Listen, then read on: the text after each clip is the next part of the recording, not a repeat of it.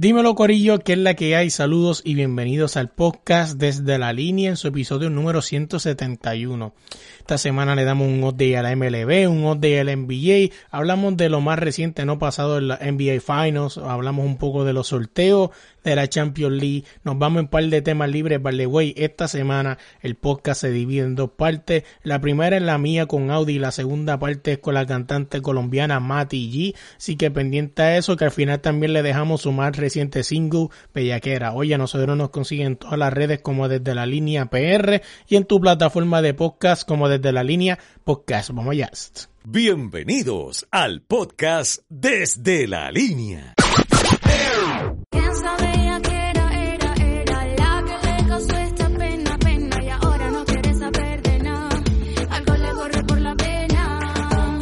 Dímelo gente, ¿qué es la que hay? Saludos y bienvenidos al podcast desde la línea en su episodio número 171. Oye Audi, ¿qué es la que hay? ¿Qué me cuentas? Aquí todo tranquilo desde tu casa de Palmas del Mar. Gracias por, por, dejarme quedarme estos días aquí, cabrón. Es que me dijeron que tenía que prestarla porque si no, fue el ah. Gracias, Eso, cabrón. Sí, estamos tú sabes. ¿Saludaste a ¿En Palmas del Mar? No, no, no, no. ¿No? No, no, no, no. No, no decidiste saludarlo. Mi yo Cafro lo dejé en Bayamón allí. ok, ah, verdad, tú eres vecino de Ñengo Flow, para los que no sabían, Audi es fanático de Ñengo Flow. Oye, y True Story, esto es rápido, antes de empezar, porque estoy haciendo un poquito de tiempo lo que busco la, noticia de, de, fútbol. Este, True Story, yo fui a Bayamón, creo que esto lo he dicho antes en el podcast, y había un tipo corriendo motora, que diga, corriendo un polar y a todo volumen con música de Farruko. Y yo en digo jodiendo, ah, mira ese, parece que es fanático de Farruko, digo yo jodiendo. Y viene la muchacha y me dice, él es Farruko. Yo, perdón. Eh, eh sí. una tienda aquí de música también, sí. Sí, pero, pero te resuelve. Sí, sí, no, pero fíjate, yo, pues, yo lo dije jodiendo y la muchacha me dijo, no, ese es Farruko el que está corriendo el polar y yo, wow, Farruko es tan fanático del mismo que él escucha el mismo su, su música a todo volumen por ahí. O que, ¿Sabe cómo es esto? Sí, sí, hay que, hay que darle, hay que darle views a la página. Claro. que no, esto no puede ser así. Oye, vamos allá. Oye, esta semana se dio lo, ¿cómo se llama? El sorteo de la Champions League. Empecé rápido con lo que a Audi no le gusta para salir de eso. Y es que ya, ya tenemos los grupos y hay un grupo bien específicamente que a todo el mundo le está llamando la atención. Y es el grupo, les digo ahora el grupo J, el grupo G, G de gato. Y es que en este grupo está Juventus, Barcelona y los demás no vale la pena mencionarlo. este, eh, son dos países para rellenar. Lo importante es que Juventus y el Barcelona se van a enfrentar, ¿no? En lo que podría ser quizás la última vez, ¿verdad? Que veamos a, a Cristiano versus Messi, ¿verdad? Que pues ya sabemos que obviamente Cristiano está en la liga italiana ahora y pues Messi no se sabe dónde termine, pero pues es prácticamente un privilegio, ¿verdad? Y esto lo vamos a poder ver en la Champions, así que pendiente a eso, también este... Pues básicamente eso, ¿no? Están, están ahí. Otros grupos interesantes es este el, grupo A, donde está el Bayern de Múnich con el Atlético de Madrid. Eh, recordando que obviamente el Atlético tiene a, Luis Suárez. Eh, otro más que está interesante es el E, Sevilla, Chelsea y dos equipos más. Pero básicamente este año está interesante el grupo H, PSG y Manchester United. La verdad que la Champions este año prometen. Así que vamos a estar pendientes a eso. Oye, yéndonos de ahí rapidito, vamos a hablar un poquito de, Vamos para el NBA. Que hay un par de cosas que hablar. Y es que el NBA esta semana, ¿no? Cuando estamos grabando esto, es domingo, usted lo escucha el lunes, se jugó el juego número 3 de las finales del NBA, Lakers vs Miami Heat. Este, y pues Miami Heat dio el tablazo, ¿no? Ganó este juego número 3, 115 a 104. Esto con una gran actuación de Jimmy Butler que jugó 45 minutos. Eh, para ser exacto, jugó 44 con 51 segundos. O sea, fue lo que jugó con 40 puntos, 11 rebotes, 3 asistencias, 2 steals, 2 blocks. Este hombre tiró para un 70% de field goal. O sea, eh, quiero que tengan claro que esto es un pequeño detalle. Esto es un juego de una noche que no todo el tiempo va a pasar. O sea, no todos los días tú vas a meter 70% de field goal, que ahí es donde está el pequeño detalle. También otros que le siguieron fueron este Tyler Hero con 17 puntos, eh, Olinik con 17 y, y Robinson con 13. O sea, tuvieron por lo menos aquí eh, dos, cuatro, cinco personas en doble dígito que ayudaron bastante. Pero aquí hay un pequeño detalle que quiero resaltar y es que los Lakers, este juego 3, volvió a ser el Laker que muchos criticamos. Ese Laker que era inconsistente de 3. Un Laker que prácticamente se aferraba a su defensa y eran ofensivamente pues poderosos, no en la pintura. Como escuché decir a Natalia Meléndez en un momento que si Miami Heat cerraba la zona en esa, en ese, en esa zona, valga la redundancia, no, cerraban la pintura, Lakers iba a tener problemas. Y efectivamente, eso sucedió en este juego 3. Los hits y este provocaron o prácticamente le dieron la pintura, la línea de tres al, a los Lakers y ya sabemos el resultado. Dime algo, Audi. Bueno, lo que voy a decir, eh, no porque juegue baloncesto sabe de análisis ni nada que se parezca. Este, claro. El próximo juego, lo tengo ahí escrito, lo va a ganar los Lakers. ¿Cuándo juegan el qué? El miércoles, martes. Eh, creo que sí. déjame chequearte exactamente lo que tú terminas lo que estás diciendo, dime. Sí, tiene que ser martes. Eh, porque está un día hace un día, ¿no? Entonces, este... Martes el, pues sí, el martes. este juego, ¿cómo te digo? Ahí ahora no va a haber escrito, no va a haber nadie diciendo que fue por ayuda de los árbitros. No, claro que no. no, van a decir que fue un juego fácil. Oye, pero te voy a decir algo. O sea, tú me puedes decir lo que tú quieras, ¿no? De que quizá este fue el juego que, pues, pues, se confiaron quizá un poco, eso puede pasar. Eh, cuando obviamente tiene un equipo de Miami Heat que perdió prácticamente dos de sus caras principales. O sea, Como obviamente... quiera, van a perder. No, yo no lo tengo ganando, inclusive el que escuché el podcast la semana pasada yo les di un 4-2. Inclusive un live ahorita quizás se lo di 4-0 porque perdió dos de las personas bastante importantes. O sea, pero no estamos diciendo que esto significa que Miami Heat va a darle la vuelta y si pasa, pues graba este clip y nos bulea, no hay problema. O sea, tranquilo. Eh, pero eh, como dije, Jimmy Butler no va a tirar toda la noche un 70%, eso no va a pasar. Este, ¿qué otra cosa más? Además de que sabemos que, que Anthony Davis le tenían doble marcación. O sea, todos sabemos qué pasa cuando doblas a Anthony Davis a LeBron. Los otros jugadores no responden. Todos sabemos que los Lakers son jugadores inconsistentes de tres. O sea, ahí los más consistentes de tres son LeBron y Anthony Davis. Tiran como para qué, por un 40% de tres. Por ahí. O sea, la verdad del caso es que este juego lo perdió Lakers por lo mismo que lleva arrastrando, porque Lakers tiene una debilidad y es su banca. Son jugadores que no meten la bola consistentemente, que una noche te pueden meter 40 puntos y la noche después meterte 5. O sea, yo no estoy hablando ninguna loquera, Audi. Tú sabes que esto lo hemos criticado bastante. Que tiene un equipo bien inconsistente. Mira, un juego, esto iba a pasar. O sea, ellos iban a ganar un juego, puede ser que ganen dos, de ahí que ganen tres, bien difícil. Y si ganan tres, está difícil la cosa. El próximo juego, no, es que no van a ganar tres, el próximo juego lo van a ganar Lakers. Si lo pierden, pues Miami no, no va a ganar un tercer corrido, uno, no va a ganar un tercero corrido. Este, ellos pueden doblar a Anthony Davis, ellos pueden doblar a LeBron James. Sencillamente, para mí, los Lakers hoy jugaron tranquilos, tienen la serie 2 a 0. O sea, van a jugar tranquilos, no van a jugar, no van a jugar como. Sí, porque ese juego, ese juego era el mate, el jaque, mejor dicho, si lo ganaban. Sí, es un juego de transición para ellos, de que si te gano, pues te pongo 3 a 0, entonces te voy a poner contra la pared.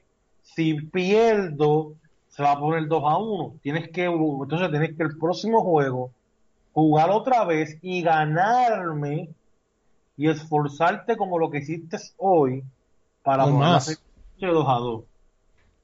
Y entonces para el próximo juego, entonces, tienen que entonces eh, tener un extra esfuerzo más grande para pues, entonces ganarme las, para ganarme entonces juego y ponerla 3 a 2.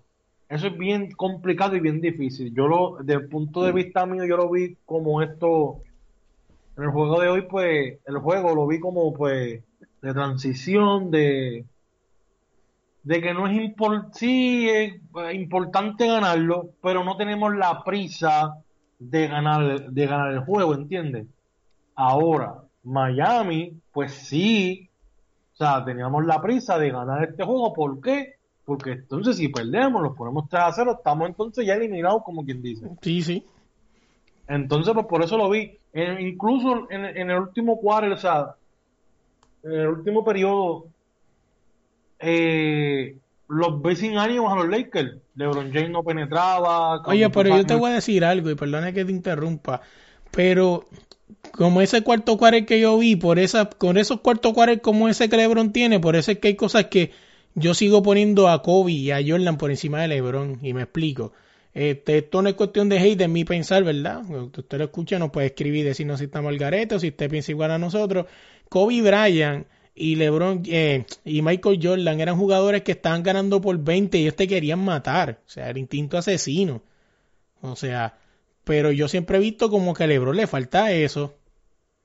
O sea, a LeBron le falta lo que Jimmy Butler hizo en ese último cuarto.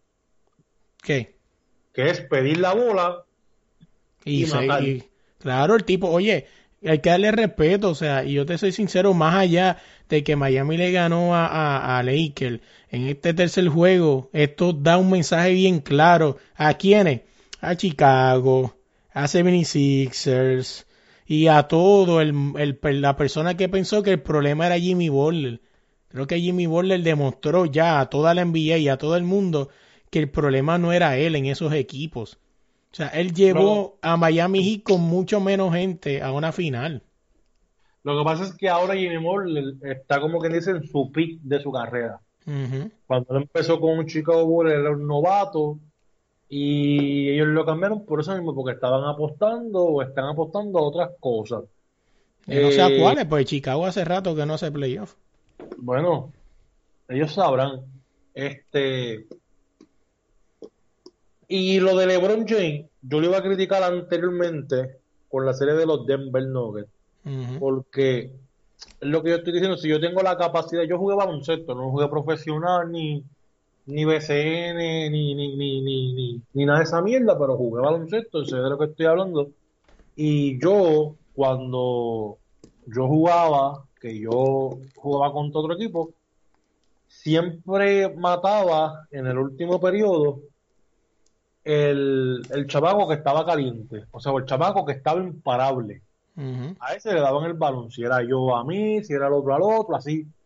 Y así en el último periodo, pues esto era lo que había. ¿Entiendes? Tú morías con la persona que estaba eh, caliente, por decirlo de esa manera. Como debe ser. en la NBA, pues se supone que tú mueras entonces con tus dos caballos, en este caso los Lakers. Si no es LeBron James, pues Anthony Davis. Pero en este caso es lo que yo digo. LeBron James es imparable cuando va a penetrar el canasto. Así es. LeBron James es imparable. O sea, tú puedes marcarlo con dos personas y entonces ahí tú abres la cancha y ahí tú... o sea, si te marcan dos personas, uno de tus compañeros va a estar solo. Pues tú tienes que ver cuál de toda esa gente tú, o sea, va a estar solo para tú entonces hacer el pase pero en ningún momento lo vi. Con los Denver fue lo mismo. Pienso que cuando están perdiendo, que ahí es que donde yo voy, ahí es que yo no pongo a LeBron James por encima de Michael Jordan. Y a los haters, a los fanáticos de LeBron a lo mejor no les va a gustar ni nada, pero me da lo mismo. Creo que si ustedes son objetivos van a ver eso que nosotros vemos. Este, yo lo veo como que él se molesta, como que no es el líder en ese último periodo de su equipo, ¿entiende? Como que él deja como que el dirigente, como que no sé, como que se ve como que, o sea, no se ve, no se ve eso, o sea, no se ve de, que él le, reclama a su jugador, ¿entiende? Mira, de que tú tienes que ser como Jordan, ¿entiendes? Que Jordan se tiene que mandar para el carajo, te mandaba para el carajo, ¿entiendes? Porque yo estoy aquí para ganar, yo no estoy aquí para perder. Oye, inclusive no sé si viste que él no terminó el juego en la duela. O sea, estaba ya casi cerca de irse para el camerino. O sea, cuando la, cámara le enfocó, quedaban como 50 segundos y ya él estaba ya cerca para irse. Entrando, sí, a la cueva, sí, sí, a la cueva. Eh, eh, y por eso es que yo no lo pongo como, como, como el mejor de todos los tiempos. Porque si tú eres el mejor de todos los tiempos, yo entiendo que tú puedes, a, a, a lo mejor pueden decir, ah, es que LeBron está haciendo todo, Anthony Davis lo está ayudando. Pero en lo último, en lo último del partido, tú tienes que hacer como hizo Jimmy Butler. Jimmy Butler en Miami hizo todo, hizo todo. Claro, dame la bola. Yo estoy metiendo la bola, dame la bola. Muere conmigo. Lo que hizo exactamente, dame el balón que vamos a ganar. No hay break. Eso es lo que tiene que hacer él. Otra cosa más es que yo voto a, mira, yo no pongo a Kuzman, yo no pongo a Kuzman más nunca a jugar. Es una basura de jugador. En Kyle Kuzma, tú- oye, vamos un momento, a- vamos a abrir un espacio aquí rapidito. Lo vi por que Natalia Meléndez lo publicó que se fue trending un tweet de una página que estaban tirando una petición de que no le dieran el anillo a Kyle Kuzma. Mano, Chico, chico, pero tú coges la bola y tú para rápido vas para aro. Tú no piensas. Entonces, si claro. tú fueras un tirador de tres, como Thompson o Curry, pero tú eres un tirador de tres que tú tiras en un quarter 10 canastos y de los 10 metes 5. Te estás metiendo la mitad. Pero eso quiere decir que tú no eres bueno, cabrón. Entonces, lo- y yo me explico cómo, cara, yo por mi madre que se tiene que estar tirando a alguien de la organización o algo, porque yo no sé cómo ese cabrón lo ponen tanto tiempo en cancha. Sí, sí. Porque él no galdea. Eh, mira, Michael Porter Jr. de Denver lo tenía como hijo. Le tiraba la bola en la cara, loco, en la cara. Y lo siguen poniendo. O sea, yo no entiendo. En- en- eh, honestamente, uno de los cambios que los Lakers deben hacer pensando para la próxima temporada es salir de Kuzma. Y de Jara Smith. Eh, J.R. Smith, Dion Waiters, de toda esa gente sacarlo. Entonces yo me pregunto, tienen el chamaquito este de Golden State, Algal, no sé cómo se llama, pero ellos tienen a, a ese chamaquito que le hizo mucho daño en la final a los Cavaliers, en la línea de tres. Entonces no lo ponen a jugar. No sé si está lesionado, yo no sé. ¿A quién? Pero no lo ponen. Al chamaquito este que estaba en Golden State. El de los Lakers. Ajá. Porque supuestamente yo escuché, eh, yo llegué a ver el, el coach que le está dando confianza, me acuerdo eso fue creo que en los juegos de contra Portland, pero después no lo volví a ver más nada. Pero yo te estoy hablando del chamaquito que estaba en Golden State. Sí, sí, por eso te digo, ¿dónde están los Lakers, no? Ajá. Por Bueno, eso no, te no- estoy- no lo ponen. Por eso te estoy diciendo que, que el coach de los Lakers dijo que le está dando minuto y confianza, pero después de la serie de Portland no lo vi jugar más nada. Por eso te digo, entonces no lo veo jugar, que es algo que eh, bien, o sea, es un, es un point guard, no lo ponen. Pero nada, eh, es lo que te dije, eso quería sacármelo del sistema, eh, porque lo venía vi- viendo hace tiempo de lo de LeBron James de, de Denver, cuando estaban peleando en el último quarter, siempre se veía como que, como que bien mamado, para decir la palabra correcta. Este, Mira, aquí está, estos fueron eh, los últimos 8.30 del cuarto cuarto. LeBron James se fue 1 de 4 de tiro de campo, 0 de 3 de tiro de 3, 0 asistencia y 3 turnovers, 2 corridos cuando los Lakers venían en rally. O sea, quedando 10 segundos para que se acabara el juego, LeBron James se fue para la cueva. Mira, es que, mira, se enfoca mucho en el arbitraje, a lo último. Que me está dando, ah, me dio un codazo. Mira, pero me dio un codazo. Por eso es que yo no lo puedo poner como por encima de Michael Jordan. Ustedes me perdonan, pero Michael Jordan, y que yo lo vi jugar, no, por, no en vivo, pero en televisión yo lo vi jugar. Y él sí reclamaba falta, pero no era como, como, como así, no se enfocaba en el arbitraje, ¿entiendes? Él cogía la bola en el último periodo, en el último cuarto, y él hacía lo que tenía que hacer, que era anotar la pelota, ir y hacer lo de él. No sé si es que es lo que te estoy diciendo, o sea, lo vi relajado, por eso es que lo estoy diciendo. Yo vi el juego relajado, yo no lo vi eh, como con esa ansiedad de ganar, sino que, que sea lo que Dios quiera, lo- el- esta serie va a estar fácil, ¿entiendes? Porque eso es lo que prácticamente se vio. Como que ellos, pues esta serie está fácil. Este, y así de punto de vista, pues lo veo. Pero esa petición hay que firmarla para que no le den el anillo a Guzmán. eh, porque, papi, o sea, Diablo y y Jared Smith, loco, dos anillos. Va a tener dos anillos y ganar los Lakers ahora, está cabrón. Para que vea. Esas son cosas que, que pasan y pues así hay que ver qué, sucede con eso. Déjame ver qué otro tema tenemos aquí rapidito. Ah, este tenía algo aquí. Eh, las lesiones de Miami, obviamente pues pasaron en el juego 1 y obviamente habíamos grabado. Eh, Draghi fuera por desgarre en el, pie.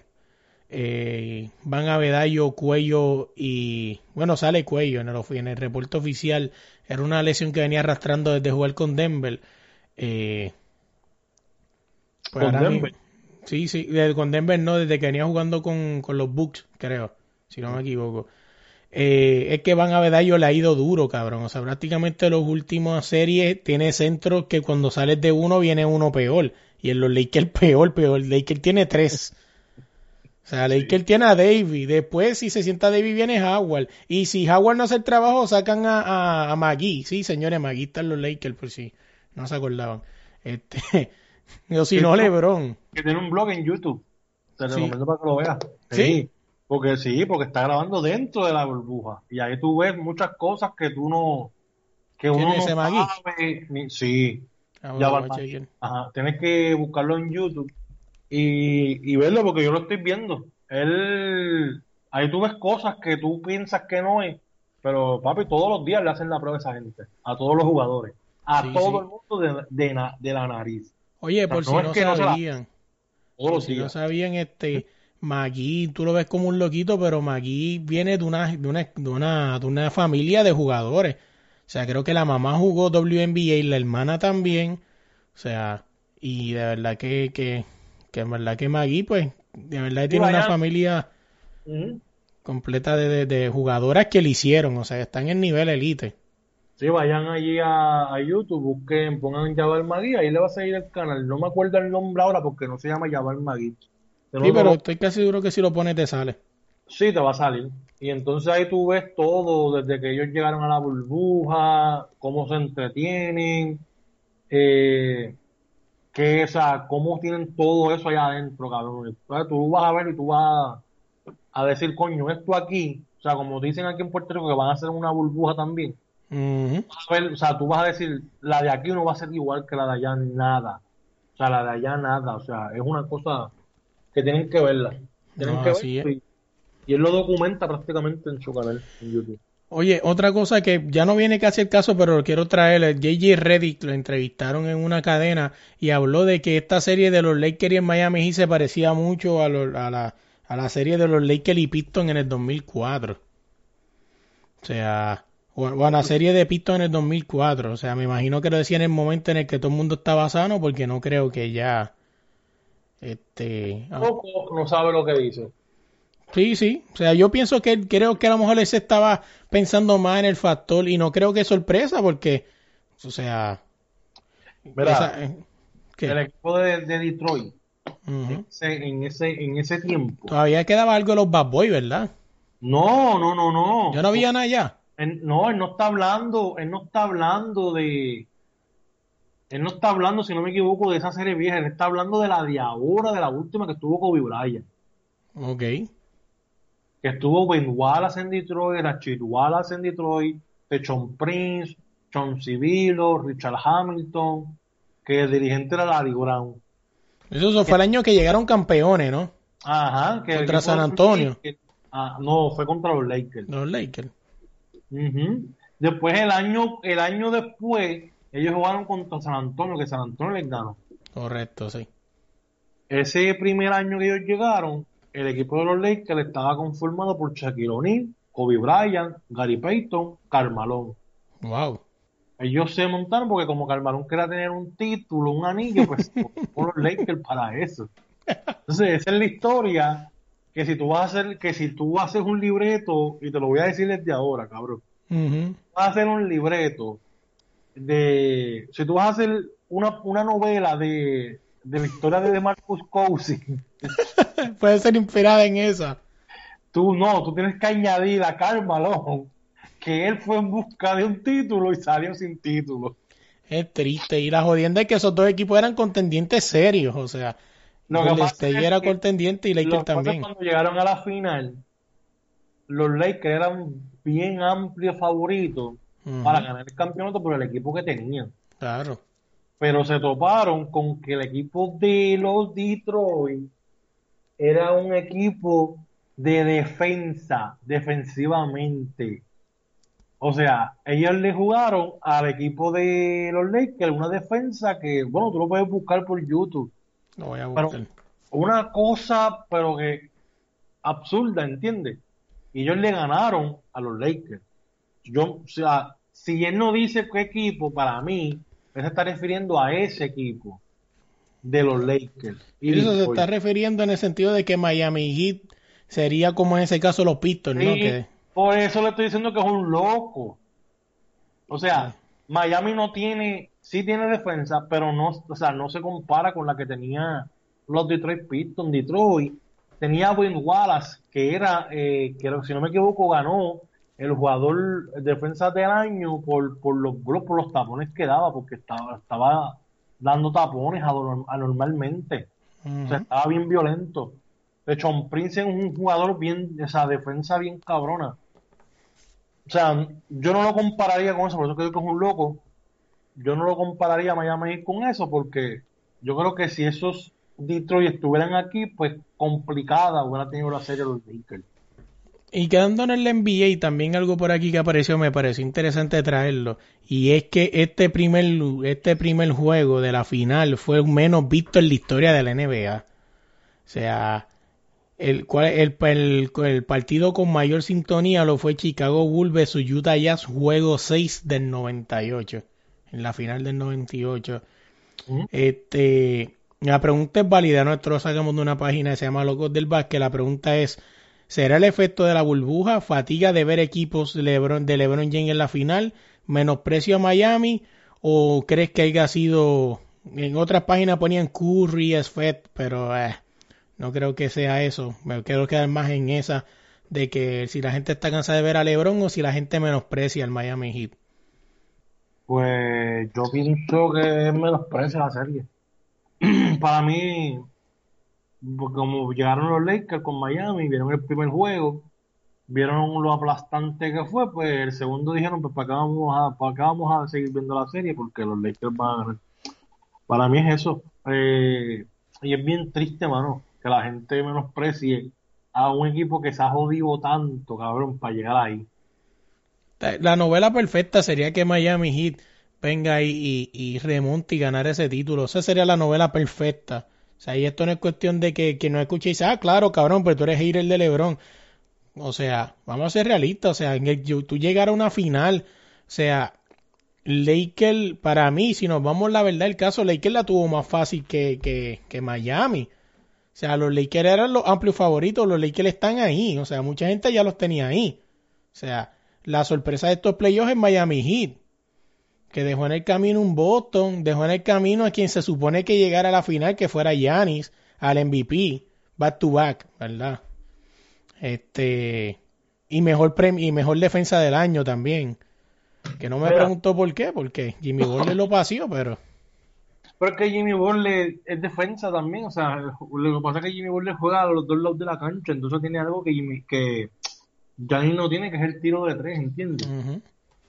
Y, ¿cómo te digo? Este, yo, o sea, los Lakers no la tuvieron fácil, porque para mí Denver cogía a Miami y lo paseaba también en la final. Eh, lo que pasa es que los Lakers estaban, o sea, son los dominantes, o sea, son dominantes con Anthony Davis y LeBron James, tú no necesitas ningún otro superestrella, ¿entiendes? Bueno, no está, demostrado que con Lakers y Anthony Davis llegaron ahí, porque si fuera por la banca, se han eliminado en primera ronda. Por lo tanto, pero tú no necesitas a más nadie. Y, y los dos tuvieron el mismo esfuerzo para llegar ahí. Este, claro, tú lo ves desde el punto de vista de que, de que Miami lo tuvo más difícil. Para mí Miami lo tuvo más fácil porque Miami se enfrentó a Milwaukee Bucks. Milwaukee Bucks solamente tiene una superestrella que es Gianni tú como más nadie. Después de ahí no tienes a más nadie. Ellos supieron cómo defender a Giannis y se acabó la serie. Cualquiera sabe cómo defender a Giannis. Siempre le he dicho que Giannis después del Mundial de Baloncesto no es el mismo. Pero ahí me dicen, los, los panas míos me dicen que yo soy un loco, que FIBA no es lo mismo que NBA, bla, bla, bla. No, yo no estoy hablando de que FIBA sea igual a NBA. En el Mundial demostraron que si tú le cierras la zona a Giannis, Giannis se vuelve un 8. Eso fue lo que demostró. No, eso es como Jeremy Lin. ¿Te acuerdas cuando Jeremy Lin estaba en los New York Knicks? Claro. Que él explotó bien cabrón. Sí, sí. Después de ahí, ¿qué pasó? Un abrazo. No sé dónde quedó. Lo último creo que está en Charlotte, ¿verdad? Algo así. Era algo nuevo, algo sorprendente del momento. Pues nadie sabía cómo, cómo pararlo y algo así. Tan pronto se pusieron a escautearlo, o sea, a mirarlo, se jodió. Es lo mismo que sucedió con Giannis. Giannis tú le cierras la de esto y se jodió porque no tiene tiro de tres. Ahora tú le pones a Giannis un tiro de tres decente. Sí, pues sí, no es, que, no es que sea un Curry ni un Thompson, pero que si tú lo dejes solo te meta por lo menos de 3-2. Exactamente. Entonces, tú haces, eh, tú haces que Giannis haga eso, entonces tú pones entonces a Giannis mejorado y lo vas a poner entonces difícil, como un LeBron, como un Kevin Durant, Yanni, tú sabes, tú sabes dónde Yanni, tú sabes dónde usted va a aprender a tirar de tres. En la bahía, Yanni. Llegue. Llegue, vamos a ganar. Llega que vamos a ganar. Te lo prometemos. No va a ganar. Pusimos a ganar, pusimos a ganar a Kevin Durant. A ti también te, podemos poner a ganar. Kevin Durant puso a ganar a los Golden State. Golden State ya era campeón antes que llegara Durant. Sí, pero si no llega a venir Durant, perdóname, no eran campeones porque los caballeros fueron los que los derrotaron, por eso fue que trajeron a Kevin Durant. Por eso, pero ya habían ganado antes. Por eso, pero no iban a ganar, si no traían a, Durán, no ganaban otra más. No importa, pero lo hicimos, ganó con nosotros, con nosotros ganó. o sea, que si viene Yanni, gana también. Que vayan y busquen a Yanni que no van a ganar. Yo te aseguro que no vuelven a ganar. Golden State no va a volver a ganar hay que, hay que ver, hay que ver qué pasa, ¿verdad? Mucha gente está esperando a ver qué sucede, ¿no? El NBA el año que viene, bueno, ya, vamos a brincar por esa noticia una vez. El NBA el año que viene se habla de que lo mínimo, lo más temprano que el NBA piensa arrancarles en enero 2021 y quizás la, es la clave para que los fans puedan asistir a los, a los estadios. Y obviamente sería con pruebas rápidas y tasamiento social y llevar su mascarilla. Esto dicho por Adam Sandler. Mire que Adam Sandler, Adam, el presidente de la NBA. Adam Plata. Adam Plata. Eh, ¿Cómo te digo? Ellos, ellos, tienen, ellos tienen que darle a todos los dueños de equipo las órdenes de que ellos tienen que poner, o sea, si ellos no lo hacen ahora, en un futuro, si esto se vuelve, o sea, todavía no hemos pasado la pandemia, pero si esto vuelve a suceder y vuelve a suceder peor, entonces ya tú, ya tú sabes cómo, cómo, cómo no parar la economía y seguir, ¿entiendes? Tú tienes que, tú tienes que poner tus estadios, tus canchas y tus coliseos aptos para que la gente entre. Para que la gente entonces pague un su boleto, se siente y ve el partido. ¿Cómo?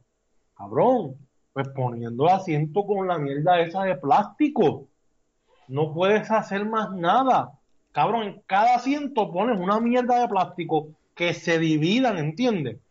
O si no, o si no, poner este, si, si crees que es mucho dinero, pues quitar sillas, como he visto en otras ligas del mundo que hay público, pero están sillas quitadas, por ejemplo, dos y sillas quitadas, dos más allá, dos al otro lado. Creo que eso es más factible y más económicamente posible. Quitar sillas. Y eso porque, cabrón, tú vas, a, tú vas, tú gastas esto ahora. Tú pones lo de esto, las merdas de plástico. Tú pones todas las cafeterías con plástico. Eh, y con el tiempo, tú vas a, tú vas a coger todo ese dinero que tú invertiste. ¿Por qué? Porque la gente ahora mismo está loca de salir de irse a una cancha, lo más probable, a sentarse a ver un cabrón juego de baloncesto. ¿Entiendes? No Sí. importa de quién sea. Pues entonces, tú tienes que hacer eso. Entonces, tienes que buscar la. Mira, yo fui a buscar unos medicamentos y ellos me dieron un Viper. Un Viper, cabrón. Y me dijeron, tienes que irte afuera al parque, te metes dentro del carro. Cuando esto suene, tú vienes, entras y te damos los medicamentos. Y me das el Viper. Y así mismo fue, cabrón. Yo fui, me paré, me, me, me metí en mi carro en el parking, esperé, sonó el Viper, salí con mi mascarilla, entré a la farmacia, me dieron topa y me fui.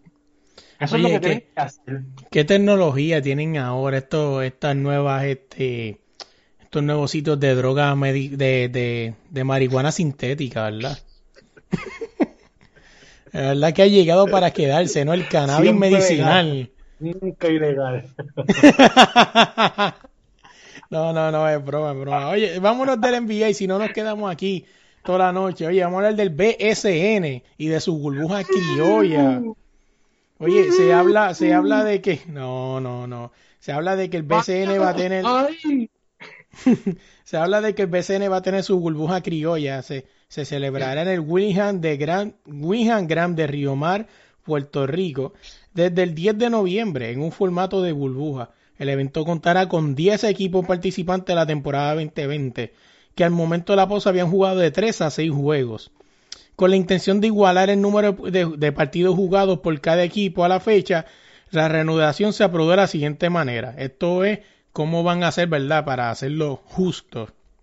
Entre comillas, dicen que se van a reducir los juegos de todos los equipos hasta llegar a mínimo de tres juegos. Este, el mínimo juego jugado por algún equipo. Se comienza por reducir las derrotas después de las victorias hasta llegar a tres.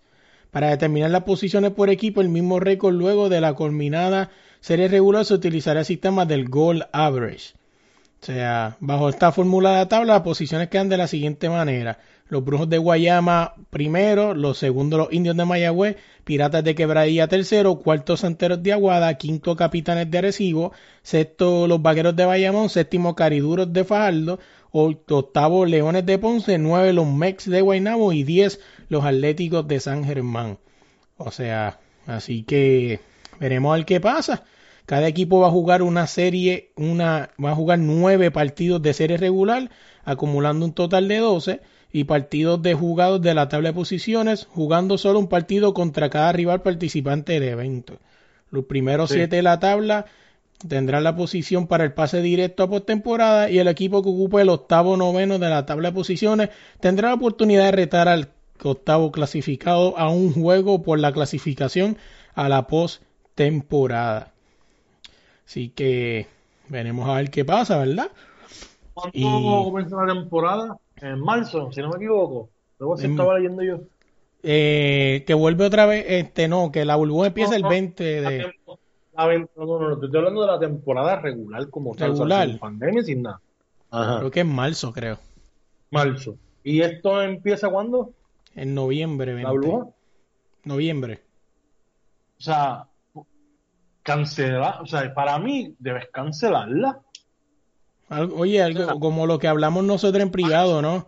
Que, que tú me preguntaste, este, ¿verdad? Sarcásticamente, me imagino que la burbuja la usarán para el BCN femenino, ¿no? O sea, Loco, el masculino Estamos y ya. hablando en, en marzo. Ujú. Estás hablando de que enero, febrero, marzo. Estamos hablando de que tú el año que viene tienes que esperar dos meses para que tú vuelvas a renovar tu, tu, tu el baloncesto local. Bueno, eh, yo viendo cómo la NBA está llevando su burbuja, yo sé que la burbuja de aquí, y no es por hablar mierda ni nada, pero no, No es que mucha gente que nos escucha va a decir, ah, ustedes siempre tirando la mala. No, cabrones. Si nosotros supiéramos que nuestra federación, nuestro presidente, eh, hiciera las cosas de calidad, coño, lo estuviéramos diciendo, coño, esto va a quedar bien. Pero es que sabemos la mediocridad, o sea, sabemos que el dinero nunca está, que le siguen debiendo dinero a jugadores, que aquí los jugadores tienen un tope, depende de su favoritismo. Saludo a Carlos Arroyo. Este. Y por eso es que creemos que nos va a pasar. Ojalá y nos caiga en la boca y ojalá y después ustedes nos escriban, viste cabrones, hablaron mierda y salió bien. Ojalá, ojalá que pasara así. yo me imagino que ellos van a tener para todos los juegos todas las pruebas de la nariz que las van a hacer los jugadores todos los días en la burbuja. Y empezando por eso, en Puerto Rico no hay pruebas. ¿Cómo carajo tú le vas a, proveer a una liga que prácticamente es, es, lujo? Si no va por la verdad del caso, jugar una, una liga en un sectarismo es un lujo. O sea, no es necesario. O sea... Chicos, y el tiempo. Te estoy hablando de que eso empieza en marzo. ¿Estamos a qué ahora? Estamos a octubre. O sea, octubre, noviembre, diciembre, enero, febrero. Tú, tienes, tú vas a perder cinco meses para que vuelvas en marzo. Pero mira, cinco meses de que los jugadores van a estar jugando en otro lado del mundo, en otras partes, porque están jugando en otros lados. Claro, muchos de estos jugadores no van a, y los coaches tampoco. ¿Tú crees que voy a dejar de ganarme un, dinero seguro para irme a inventar una burbuja? A ver si me van a pagar. Nada, deja eso. Como quiera la van a hacer porque ya eso lo dijeron, la van a hacer. Esperemos en Dios que todo salga bien, que todo, que de verdad pues les le funcione que todo lo importante, que parece que los jugadores quieren jugar, ¿verdad? Pues entonces que jueguen. Pero yo, ¿verdad? No le veo la lógica a eso ahora. No, y en verdad el caso es que, pues, y veremos el que pasa, ¿no? Con las transmisiones, porque estoy casi seguro que Guapa Deportes no va a dejar de transmitir la MLB por transmitir un juego del BCN, o sea. Así que, que veremos a ver qué pasa con eso. Pero déjame ver qué otra cosa me queda aquí. Oh, vamos para los temas libres rapidito antes de irnos. Y es que Sabio Vega va a ser exaltado el luchador, ¿verdad? Un luchador que ha corrido el mundo, ha estado en WWF. Eh, este hombre literalmente fue quien entrenó a Steven, a Steve Off, a, a Stone Cold. O sea, este hombre tuvo guerra con todo el mundo, con Undertaker, con La Roca. O sea, este tipo este, si usted lo conoce ahora gordito y chistoso, no, este tipo viene de antes. O sea, así que vaya a YouTube y busque videos de este hombre metiendo mano en WWF. Va a ser exaltado a, a ¿cómo se llama? El Salón de la Fama de Pueblo Natal de que es Vega Alta. O sea, que es algo que bien interesante. Siempre he dicho, ¿cuándo vamos a hacer nosotros nuestro Salón de la Fama puertorriqueño? Me imagino que va a pasar lo mismo con el de la música, ¿verdad? Que mucha gente donó y nunca abrió y hasta hongo cogieron las cosas que le enviaron. O sea, eso es triste. Que un cantante te envíe una chaqueta que usó quizá en el 90 o en el 60 y que le eches a perder así como pasó ahí. O sea, veremos a ver qué pasa con eso. Vamos a ver qué otra cosa de temas libres tengo. Oye, te lo puse aquí, a lo mejor tú te preguntarás, no sé si buscaste información, la ley Kobe Bryant. Y sí, esto es sencillo este, en Los Ángeles, ¿no? Se puso la ley Kobe Bryant y esto es, eh, esto empieza en enero. Este, Estados Unidos dice, esto fue el martes, el, el gobernador Gavin Nixon firmó la ley Kobe Bryant que cataloga como un crimen que los primeros rescatistas que lleguen a cualquier, to cualquier escena tomen fotografías de cadáver sin autorización. Esta ley entrará en vigor el 1 de enero del 2021, este, como resultado de la polémica protagonizada por ocho oficiales acusados de tomar fotografías de la escena de la muerte de Kobe Bryant para divulgación sin motivos profesionales. De hecho, uno de los nombres se le señaló por usar una de esas fotos para tratar de conquistar a una mujer en un bar. Wow. Hay que ser bien loco para tú decirle, mira, mami, mira, quiero conquistarte, mira, tengo a Kobe Bryant aquí muerto, míralo. Sí, sí, o, una, eh, mira el dedo, mira el dedo, ahí estaba el dedo, ese era el dedo donde estaba el anillo. Es fuerte, fuerte. Oye, para irnos ya, esta semana si fue viral en Puerto Rico, esto lo quiero traer, aunque es más local, pero lo quiero traer, pues estoy casi seguro que esto le está pasando, o le está pasando quizá a alguno de sus familiares. Y es que todos sabemos, ¿no? Que con esta pandemia, pues ahora hay que coger las clases online. O sea, muchas veces, o a veces presencial un rato online. En Puerto Rico se fue viral una, una nena que estaba dando, una joven o una dama, estaba este, dando un, un informe oral por online y a la muchacha se le fue la luz y el internet, obviamente. Este, y se la apagó todo y cuando pudo volver, el profesor no la dejó terminar el, el ensayo. O sea, la muchacha le explica, mira, profe, se me fue la luz, bla, bla, bla, todo eso. Estoy aquí ahora mismo en casa de una vecina, algo así, no me acuerdo bien, para terminar el informe y el, señor no la dejó. O sea, En el, creo que lo último que leí, creo que iban a suspender al profesor, iban a investigar, pero básicamente, según como lo leí en la noticia, déjame ver si lo encuentro aquí rápido, prácticamente en ningún momento están defendiendo a la, al estudiante. Es que yo, yo tampoco la defendería. ¿Entiendes? Porque se fue viral, pero yo no voy a dar, yo, yo no voy a decir que él lo hizo mal porque yo no sé qué es lo que pasó, ¿entiendes? Yo no sé qué es la conducta de esa, de esa persona, ¿entiendes? No sé si es que ella anteriormente, o sea, no sé, es mal estudiante o qué sé yo, ¿entiendes? Y, y yo no, de que se va la luz en Puerto Rico todos los días, se va la luz. Eso es algo obvio. Claro. Todas las personas que aquí lo saben. De que él haya tomado esa decisión, pues no sé. Eh, no te puedo dar de esto porque el video aparece ella, por lo menos cuando yo lo vi, ella diciéndole a él que le dé una oportunidad, que se fue la luz, que no le falta el respeto, que yo no sé qué, pero yo no vi antes todo eso, entiendo, o sea, el video como tal, porque ese es el problema que nosotros tenemos aquí, que la gente coge el teléfono. Creo, creo que no solamente nosotros, creo que mucha gente, gente, para que usted se le crea, tiene que grabarlo todo, porque es que siempre va a existir la pregunta de, ¿y qué pasó antes de que empezar el video? Ujú, Así mismo es. Porque yo no sé qué fue lo que sucedió, ¿entiendes? Pero ya puede decir que se fue la luz. ¿Y si no se fue la luz? Y si fue que ella desconectó aquí abajo el, el de plug para que se fuera. No sé. Y, y no tenía la tarea. Y él le dijo eso y se fue a luz de cantazo y fue rápido a hacer lo que tenía que hacer y después vino con la tarea. ¿Entiendes? Tú no lo puedes saber. Eso tiene, tiene, tiene, tiene lógica. Oye, y, escu- y- y recuerden, lo escucharon aquí, si en otro lado lo mencionan ahora, esto y lo otro, fue aquí, cabrones, partió aquí, ¿ok? no se copien, cabrones. No, así es. Oye, Audi, antes de irnos esta semana en el uno Sí. para uno, Sí, espérate tiempo, antes de que menciones el 1 a 1, algo muy importante. ¿qué pasó? Están jugando los playoffs del Major League Baseball. Sí, sí, se me olvidaron. Sí, sí. San Luis se me fue. Se te fue, ay, lo siento tanto. Me, queda, me quedan los Astros y, y quisiera que ganaran los Dodgers, pero es por pena, mano. Llevan tres años corridos ganando sus campeonatos, cabrón. Pues, entonces ahora en, el- en base de la serie, los Atléticos de Oakland se van a enfrentar a los Houston Astros. Eso es esta misma, o, sea, eso, eso mismo, eh, Y el zafacón, no lo deje fuera.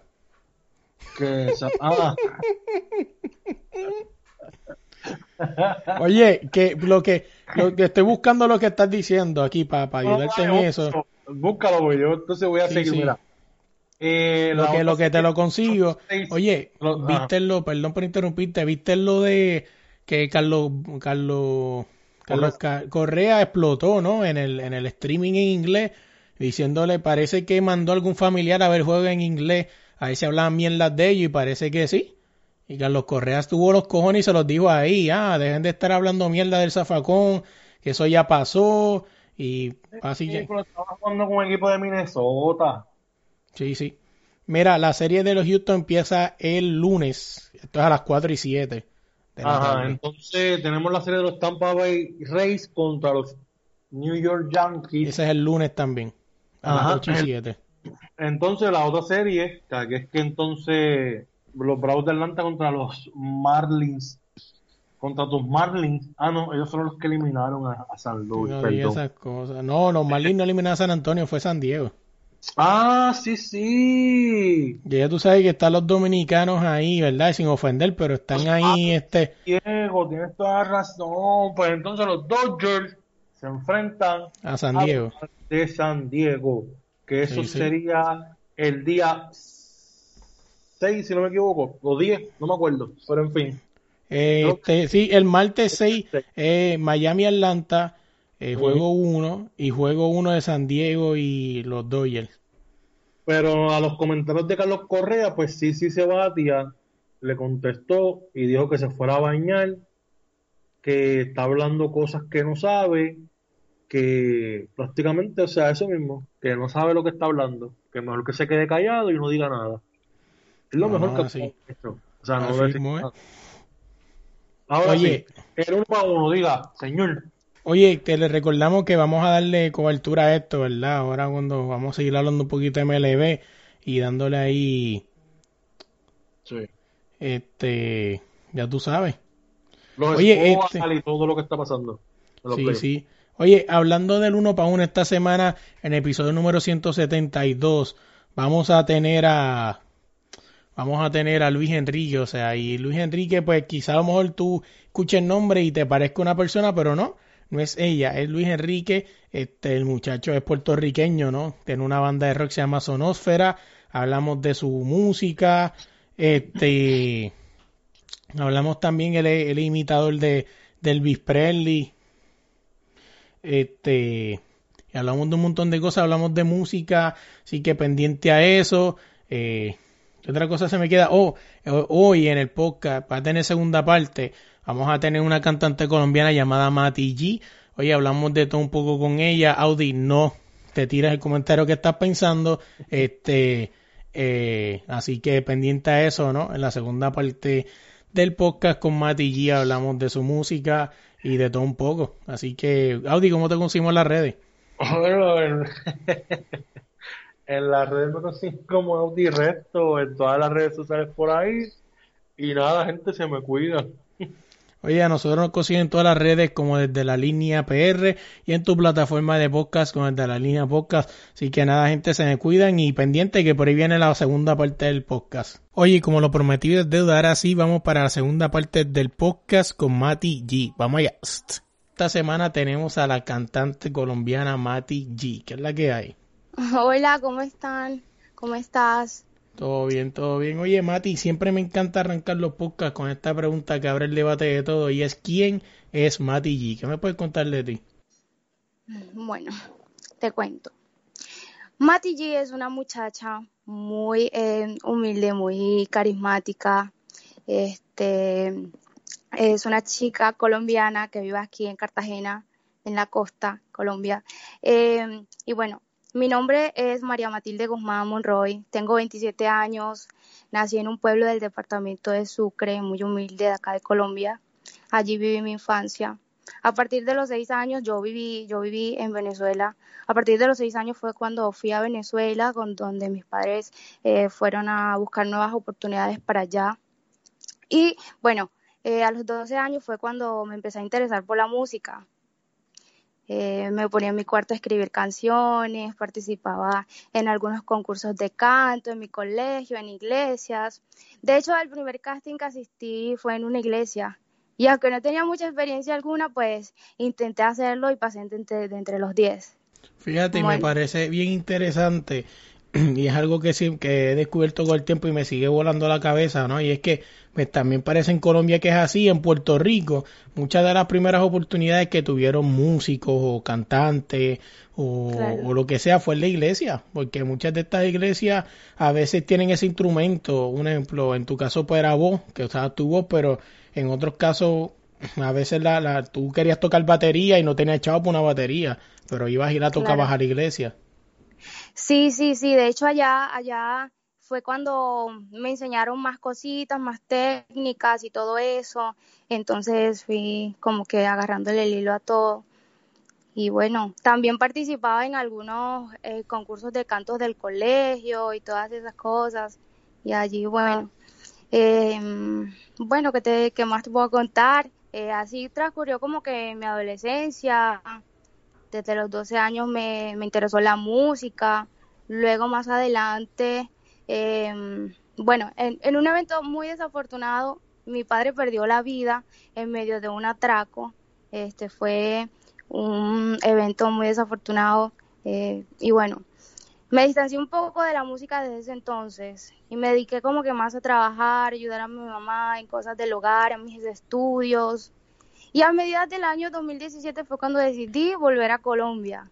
Volví a Colombia, trabajé acá, visité a mi familia porque tengo mi familia que es de acá y empecé a escribir nuevamente. Comencé a escribir, eh, conocí a, a, mi productor actualmente que es Mason Torgen, él es de, de allá de, de México. Este, de verdad lo admiro mucho. Él se interesó mucho en mi música, en la canción que estaba escribiendo. De hecho, en ese momento cuando lo conocí, yo estaba escribiendo Bellaquera, que fue el sencillo que acabamos de lanzar el 22 de septiembre. Sí, que, que ahorita tengo más al frente para hablar de eso, pues me interesó mucho la canción. Pero volviendo otra vez a Colombia, o sea, la pregunta la tenía un poco más, más, más, más después, pero ya estamos por ahí, vamos a cubrirlo ahora. Eh, se habla siempre de que eh, Puerto Rico, ¿no? Este, y esto no es dicho por mí, ni que me estoy echando flores, dicho por mucha gente como J Balvin, eh, misma Carol G, mucha gente dicen que Puerto Rico, aunque es pequeño territorialmente, es bien importante en la música. O sea, inclusive J Balvin lo dijo en su momento, o sea, que él tenía que llegar a la tierra de su ídolo, de Yankee, para probarse, porque él dice que si Puerto Rico te la da, está hecho literalmente. Claro, claro, Puerto Rico también juega un papel súper interesante, o sea, eh, es importante también porque la mayoría de los reggaetoneros que han surgido también vienen de allá de Puerto Rico. entonces, dime, dime. Entonces sí, es muy importante la verdad. Pero entonces, yéndonos a la parte de Colombia, Colombia tiene como algo que, que, le trajo como que un toque bien diferente al reggaetón, desde el estilo de música hasta el, hasta el nivel este, se podría decir, no sé si decirlo social o si decirlo en, en cuestión de, del aspecto del negocio. ¿Por qué? Me explico. Eh, Colombia, primero que todo, es la tierra que le dio una segunda oportunidad a Nicky Jam. Nicky Jam así mismo lo dice, que Colombia fue quien le dio esa segunda oportunidad cuando nadie creyó en él. Pero cuando digo que Colombia le trajo algo diferente al, al, reggaetón, y por eso es que muchos colombianos están tan pegados y están en los top 5 de los mejores cantantes ahora mismo, es porque Colombia le trajo como ese, ese, ese eh, como ese estilo de, de forzarse, ¿no? De forzarse, de colaboración, eh, de humildad. Eh, porque, un ejemplo, yo, yo he entrevistado varias colombianas y me dijeron que por allá existe como algún tipo de unión entre cantantes independientes que se apoyan unos a otros. Eso no existe en otras partes del mundo. Pues aquí sí, aquí sí, aquí sí existe esa unión entre cantantes, colaboraciones y eso es lo más bonito, o sea, por lo menos, este, como me dijiste que eh, Nicky Young se le dio la oportunidad a Colombia de, de surgir y muchos, muchos cantantes de verdad han salido así adelante con el apoyo de acá de, de, todos los artistas. Y bueno, se podría decir que, que sí, hay, hay muchos artistas que, que han sobresalido como Maluma, eh, también Carol G, este, J Balvin, que son de acá colombianos, son unos berracos. Y de verdad que sí, sí, Colombia da muchas oportunidades en ese, en ese, en ese ámbito musical. Saliendo de ahí, volviendo a la pregunta otra vez, habla un poquito cuál fue ese clic con la música. Me contaste que, que pues escribías de, niña, ¿no? Desde los 12 años y pues te alejaste un poco por lo desafortunado de tu papá, pero algo tuvo que haber habido en la música, o sea, ¿a quién, a quién viste? ¿Algún familiar? ¿Alguna persona que viste en el barrio? ¿Alguna persona que viste en la televisión que te motivó a hacer música? Bueno, de hecho existía una una banda que me, que me gusta mucho, todavía existe en ese, en ese tiempo, se llama Kudai, no sé si has escuchado hablar de ellos, que es un grupo chileno. Este, no voy a buscar. ok, es, un grupo de, de chicos chilenos que cantan música muy bonita, música como como estilo como rock, así. Entonces también tienen sus baladitas y sus cosas.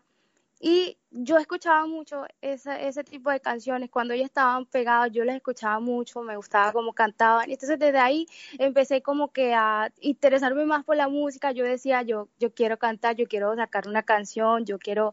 Entonces me ponía como que a escribir, porque también me, me gusta mucho escribir. También me gusta, o sea, no simplemente me gusta escribir música, también me gusta escribir como poemas, cosas así, libros y todas esas cosas.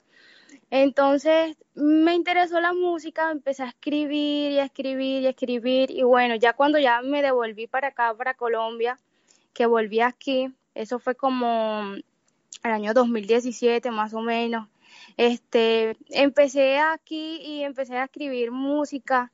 Fue cuando, ya comenzando el año 2019, fue cuando conocí a mi actual productor que se llama Mason. Este, y bueno, yo le mostré mis canciones, le, le decía, yo lo conocía a él por, por redes sociales. Entonces, yo le mostré un día la canción que estaba escribiendo, le dije, mira, estoy escribiendo esta canción, quiero que la cheques a ver si te gusta. Y él se interesó inmediatamente por la canción y me dijo que estaba muy bien, que me la quería producir. Entonces, bueno, con mucho esfuerzo, este, vía online, porque todo lo hicimos vía online, no fue así presencial, sino que como estaba en México y en ese entonces no, no, no, no podía, no se me dio la oportunidad de viajar aunque hubiese sido más fácil si, si hubiese viajado a México, pero en ese entonces no se me dio la oportunidad de viajar y decidimos como que hacerlo así, a distancias. Entonces, se me dio la oportunidad de, de, grabar aquí, grabar mis voces aquí, se las mandé a él y él me la produjo allá en México. Y bueno, así. No, y, y, tú hablas de eso, ¿no? O sea, ahí caemos un poco en lo que es la tecnología. O sea, ¿qué tan importante es la tecnología hoy día? O sea, quizás 20 años atrás, eh, eh, eh, nadie, nadie, nadie imaginaría eso de que, mira, te voy a mandar una voz desde aquí de Virginia, Mati, para que la reciba el email y las cuadres allá en Colombia. O sea, eso inimaginarse. Claro, o sea, la tecnología ha avanzado muchísimo y cada vez avanza más. Entonces, es muy importante también la tecnología. y bueno, este, ¿qué otra pregunta? No, eh, tranquila. Oye, yéndonos de ahí, vamos a hablar de... Estaba mirando aquí eh, de que tienes varias facetas, ¿no? Una de ellas es, pues, obviamente la de cantante. Eh, me hablaste también de, de, que escriben, ¿no? vámonos un momento rapidito por ahí. Este no la tenía, pero que dijiste que escribía. O sea, ¿qué tan importante es este cantar una canción tuya, ¿no? Porque, por ejemplo, yo, este, Melo, te puedo dar una canción y decirte, toma Mati, este, cántate eso ahí, cántalo con pasión, que te salga como hoy tú dices, eh, ok, pues lo voy a intentar, pero no es lo mismo tú escribir una canción de a lo mejor un desamor o un chico que te dejó y cada vez que la cantes te van a dar esos flashbacks bonitos o las veces que lloraste y va a salir automático la pasión. Claro, de hecho, de hecho, mira, de hecho la, la, la canción Bellaquera fue una experiencia que me pasó a mí. Entonces, sí, fue una experiencia que me pasó a mí de un desamor y decidí escribir una canción. Eh, ¿Qué te digo? Bueno, si tuve esa desilusión, este, decidí escribir la canción, pues me fui como que la quise plasmar, o sea, cantarla hacia un hombre, porque no quise como que, como que escribirla como para mí, sino para alguien, para otra persona. Entonces decidí escribirla y pues fue una, una, una parte muy triste en mi vida de verdad, porque a veces fluye, o sea, fluye la, eh, ¿cómo te digo? La inspiración, ¿no? La inspiración, exactamente, la inspiración desde una desilusión o desde cualquier cosa, de cualquier cosa que a uno le pase. No, sí, es que pues eso es el arte de la música. Oye, otra cosita tenía por ahí. O sea, en, en Colombia la palabra, bueno, ya a lo mejor decir esto es porque hay mucho reggaetón y muchos sí saben lo que significa bellaquera, pero sacándolo de ahí, o sea, ¿significa algo diferente en Colombia? Bueno, en la jerga del reggaetón, bellaca se refiere a la persona eh, o sensación del deseo en el ámbito sexual. ¿Cierto? y esa palabra bellaquera viene como desde allá de Puerto Rico. Claro, sí, por eso te pregunto, pero ¿en Colombia significa algo? Bueno, bellaca significa como que lo mismo, significa una persona bellaca, una persona, aquí, aquí se le dice arrecha, se le dice, aquí en Colombia usan la palabra arrecha cuando una persona está bellaca.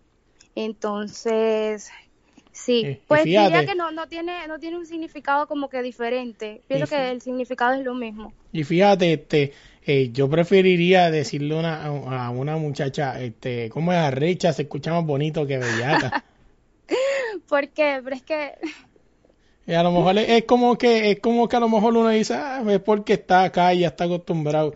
Pero pues, oye, déjame sacarte de ahí, vamos a hablar de eso, este, diferentes facetas que tienes, o sea, que eres cantautora, escribes y cantas, pero también eres modelo. Sí. Me cuenta un poquito de eso.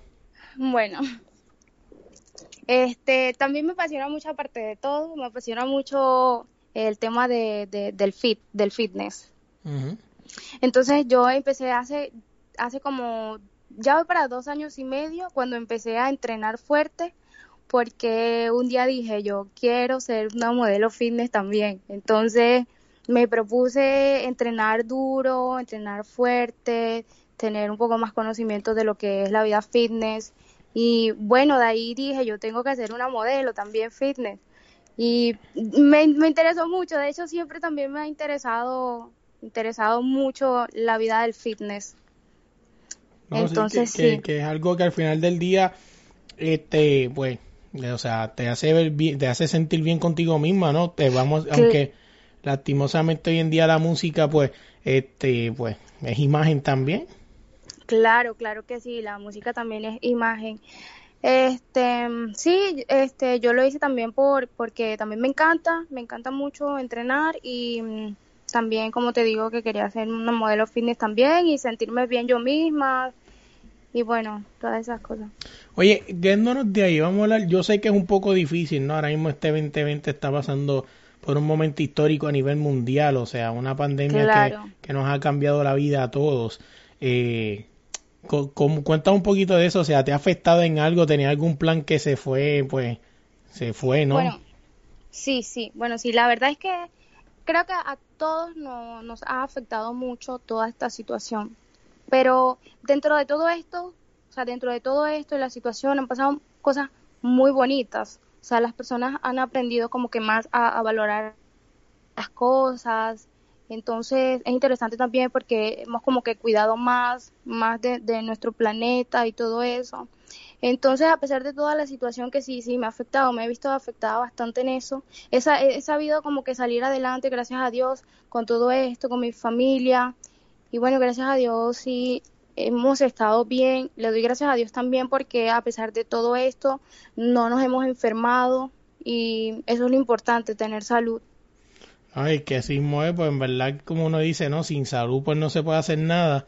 Y pues de verdad que, ahora mismo pues hay que seguir, hay que seguir las reglas, ¿no? Y como tú dices, al final del día, eh, mucha gente de alrededor mío, ¿no? Y mucha gente que conozco se ha quejado de, de que no, que si bendita pandemia, o sea, yo te soy bien mm. sincero, yo, en mi caso, obviamente cada cual tiene su caso, pero a mí me benefició demasiado, de verdad, o sea, esta, esta pandemia porque pues, o sea, yo hago mi podcast, o sea, y pero he hecho este año, he hecho unas entrevistas que si a lo mejor este fueran en año normal, o sea, no hubiese hecho, porque son personas que están súper ocupadas y en un año normal no hubiese pasado eso.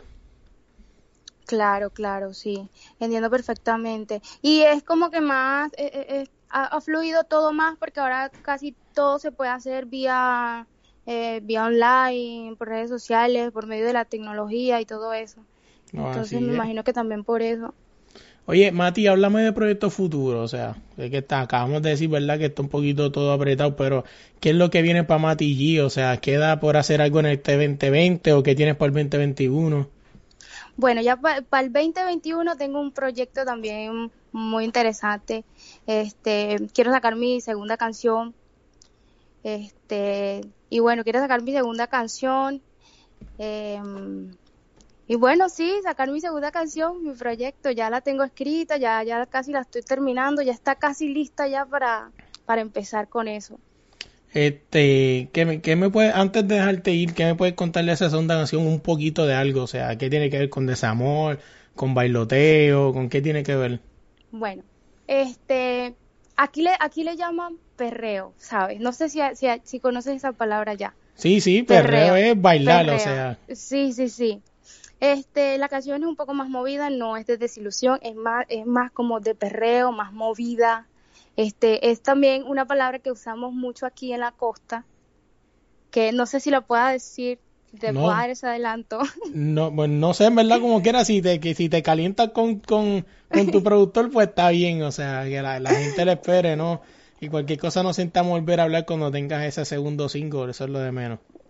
Claro, claro. Bueno, e, esta canción, esta canción es, este, es una palabra que usamos mucho acá en Colombia que, que es, es espernancamiento.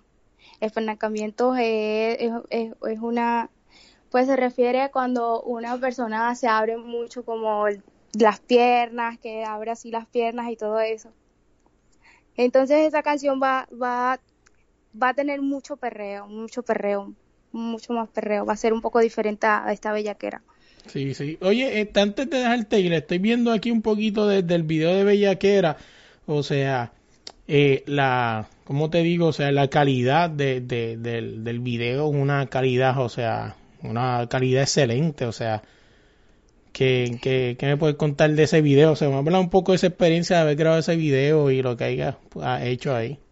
Bueno, eh, fue mi primer video, fue un video lyric fue el video lyric que hice aquí en Colombia de un amigo que es un excelente trabajando, se llama Juan Restrepo, de acá de Cartagena. Este, y bueno, él me ayudó en todo eso. La experiencia que, que, sentí, que te puedo decir, fue una experiencia muy nueva porque era la primera vez que yo grababa un video y todo eso. Entonces, pero me sentí muy bien, muy cómoda, muy segura y me gustó de verdad, me gustó mucho, me gustó mucho la experiencia. No, en verdad que, es algo que, tiene una buena calidad, o sea, se nota que, las personas que tienes alrededor tuyo este, están puestas para ti, ¿no? Como decimos nosotros boricuas, están puestas para trabajar y hacer todo de buena calidad. Y como siempre he dicho, la base es lo importante. O sea, esa base esas personas que crean en ti y te quieren hacer mejor persona a ti. Claro, claro. Fíjate que a pesar de toda la situación, o sea, todas las cosas se me, se me fueron dando, aunque tuvimos que esperar un poco por también por temas de pandemia y todo eso, pero gracias a Dios todo todo se me fue dando con, con la ayuda de él y todos los, los que me rodean, mi productor, mis amigos, mi familia, el apoyo de todos, de todos ah. en conjunto. No, así ahora sí, para dejarte ir, Mati, ¿cómo te conseguimos en las redes sociales? Bueno, en Facebook me consiguen como Matic-bajo, eh, Matic-music. Igual en Instagram, Matic-Music. También me consiguen eh. Instagram, en, en mi canal de YouTube que es Matic G Oficial. Me consiguen en YouTube también, en Instagram y en Facebook, que ya se los di. Y bueno, esas son las tres redes sociales que más uso.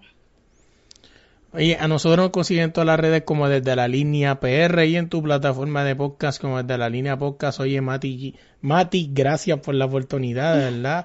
Este, de verdad que para mí es un honor siempre, verdad me encanta entrevistar este personas que están empezando, ¿no? Porque eso eres parte de la historia, ¿no? O sea, este me ha pasado muchas veces, entrevisto a mucha gente que, que cuando los entrevisté tenía grandes sueños y de momento un año más al frente, boom, explotaron y tú no se siente tan bien, pues y dice, coño, uno, uno, aunque, aunque indirectamente tuvo algo que ver porque creíste en que esa persona iba a tener talento y verlo como explotas, a uno se siente tan bien, de verdad, y por eso es una sensación que por eso me encanta, en verdad, entrevistar personas que están empezando, porque ya cuando están en el cielo es fácil agarrar la ave volando. Bueno, muchas gracias a ti por también permitirme y darme un espacio aquí en tu podcast, entonces en tu programa. Y bueno, gracias, gracias por, por esta cita.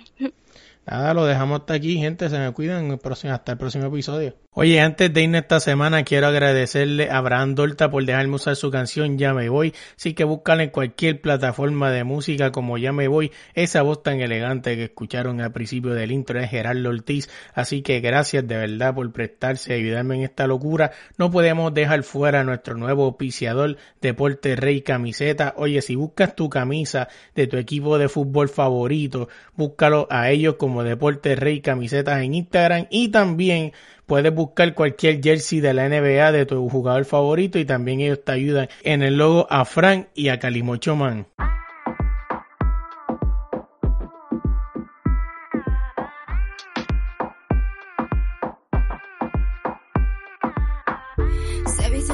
Para pantalón a la cadera. En la disco baila, baila por olvidarla ella.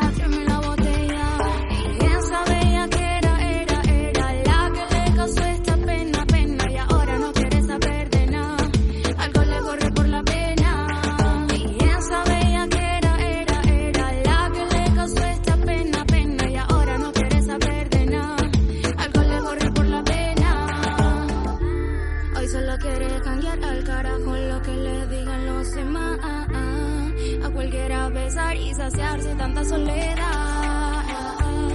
Porque ya te falló, no crees más en mi amor.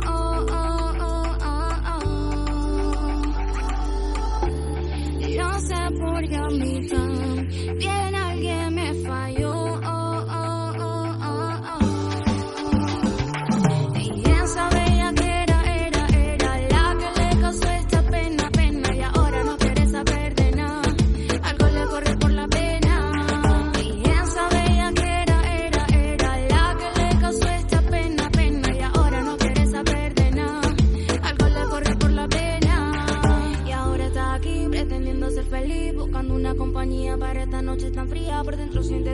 solo siento en mi intuición. Hubo alguien que lo marcó y esa fecha no olvidó. Porque ya te falló, no crees más en mi amor.